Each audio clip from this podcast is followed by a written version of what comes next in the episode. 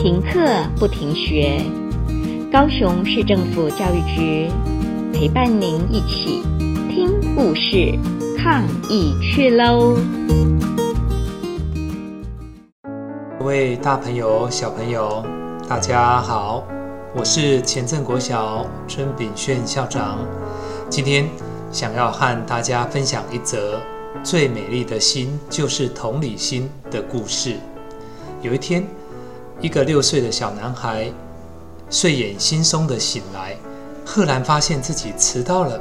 他从床上一跃而起，没时间刷牙、洗脸、上厕所，就匆匆忙忙地往学校跑去。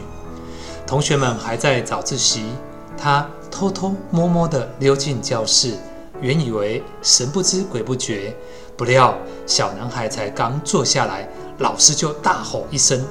某某某，你怎么又迟到了？给我过来罚站！只见小男孩打了一个冷战，满脸通红，但他仿佛是要故意激怒老师似的，仍旧坐在座位上一动也不动。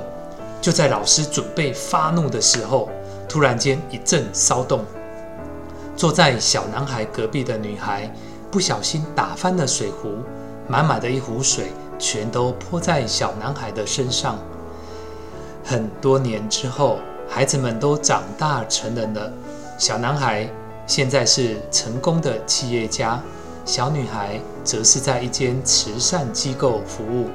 在一个偶然的机会下，他们重逢了，进而相爱相恋，最后决定共度一生。婚礼上邀请了不少小学时候的同学。新郎在致辞的时候说：“其实我在小学时就已经爱上我的妻子了。印象最深刻的，就是他将水壶翻倒在我身上的那一次。在座不少人都还记得那一段小插曲，纷纷发出了笑声。今天我要借机会宣布一个隐藏很久的秘密：其实那一天他不是。”不小心翻倒水壶，而是故意的。台下的人都全神贯注地聆听。新郎继续说：“因为当时他坐在我旁边，发现我被老师突然一骂，吓得尿裤子了。”新郎深情地望着新婚妻子说：“从那一刻开始，我就知道他是世界上最善良的人。”新郎说完了。现场立刻爆出热烈的掌声。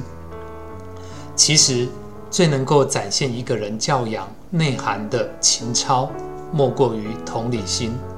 一个人的同理心或许力量很微小，但若是众人能够一一起发挥同理心，就可以成为提升社会的惊人力量。现在正值肺炎盛行的时期。很多人开始在谩骂跟批评，那希望透过这个故事，大家都能够多具备一些同理心，关心确诊的人，更要配合政策，在家不要外出。那也应该对警察和医疗人员们随时表现我们最高的敬意跟谢意。好了，故事到这边哦，下次再见。故事听完了，亲爱的小朋友，听完故事以后，你有什么想法呢？可以跟你亲爱的家人分享哦。欢迎继续点选下一个故事。